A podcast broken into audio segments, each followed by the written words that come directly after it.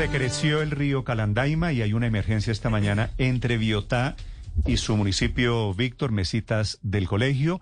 Cuatro jóvenes Sí. fueron arrastrados por la creciente del río. Eso se juntan ahí Sí, el sí. Calandaima y el río Bogotá, ¿no?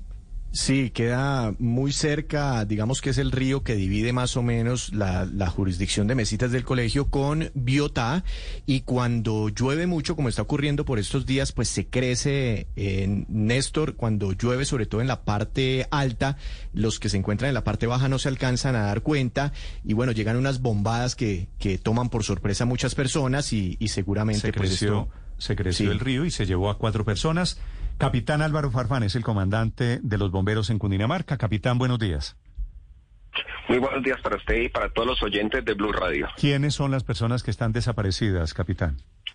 Bueno, infortunadamente sobre el día de ayer se presentó una creciente súbita en el río Calandaima, como ustedes bien lo acaban de decir, es un río que es límite entre los municipios de Biotá y el colegio, en donde pues infortunadamente y a pesar de que se han hecho de manera reiterativa diferentes llamados de alerta a la comunidad para evitar ingresar a los diferentes ríos, quebradas y fuentes hídricas del departamento de Cundinamarca, habían pues cuatro personas realizando ahí actividades de baño y las cuales pues son sorprendidas por esta creciente súbita y son arrastradas por la misma.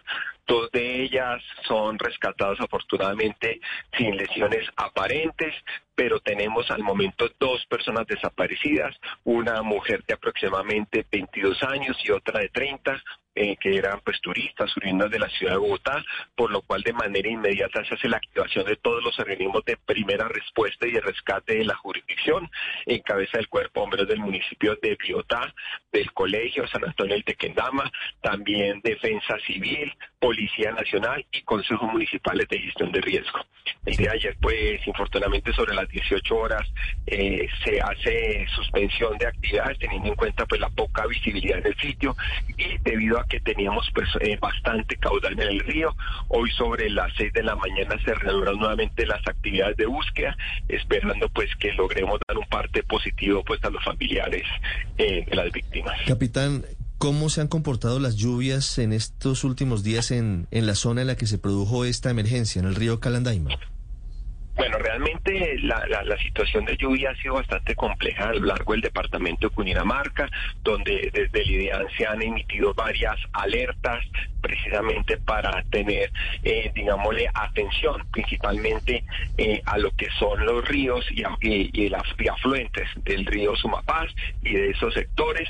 Asimismo, pues eso nos ha obligado a que tengamos en alerta todos los consejos municipales de gestión de riesgo, haciendo monitoreo constante. El día de ayer pues fue un día bien complejo porque tuvimos varias emergencias, una también en el municipio de Pasca, donde debido a una creciente súbita de eh, el río Corrales eh, se genera pues algunas eh, emergencias, asimismo también pues de, acuerdo y debido a una correntía que había en el sector, pues esta genera atrapamiento de una ruta escolar que venía transitando en ese momento en la zona y por lo cual también se hace necesaria la intervención de manera inmediata del cuerpo bomberos del municipio de Silvania y del Consejo Municipal de Gestión de Riesgo de Pasca, donde pues afortunadamente logramos eh, rescatar estos jóvenes también sin ninguna lesión.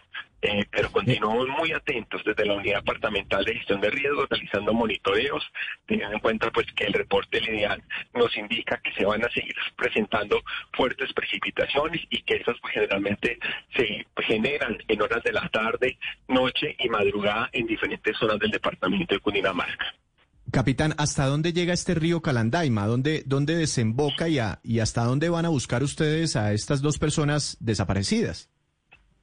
Bueno, el río Calandaima tiene desembocadura al río Bogotá y este pues a su vez al río Magdalena. Sin embargo, pues eh, se está haciendo como le digo una labor, hemos creado dos grupos de búsqueda, uno en jurisdicción del municipio de Biotá, que está siendo pues y coordinado por el cuerpo de bomberos de esta zona y otra en jurisdicción del colegio donde también pues están haciendo estas labores también coordinado por el cuerpo de bomberos de esta jurisdicción. Estamos haciendo una labor eh, de búsqueda tanto por tierra asimismo empleando algunos eh, elementos eh, como son eh, drones que nos permiten también tener un poco de visibilidad sobre algunos elementos en zona y esperemos pues que las condiciones climáticas del día de hoy permitan obviamente poder hacer una búsqueda un poco más exhaustiva ya directamente en terreno. Como le dije el día de ayer, el caudal estaba bastante elevado y era imposible que el personal de, socorro pudiera ingresar al río debido pues al riesgo que esto generaba. el día de hoy, pues como le dije, iniciaron a las 6 de la mañana actividades,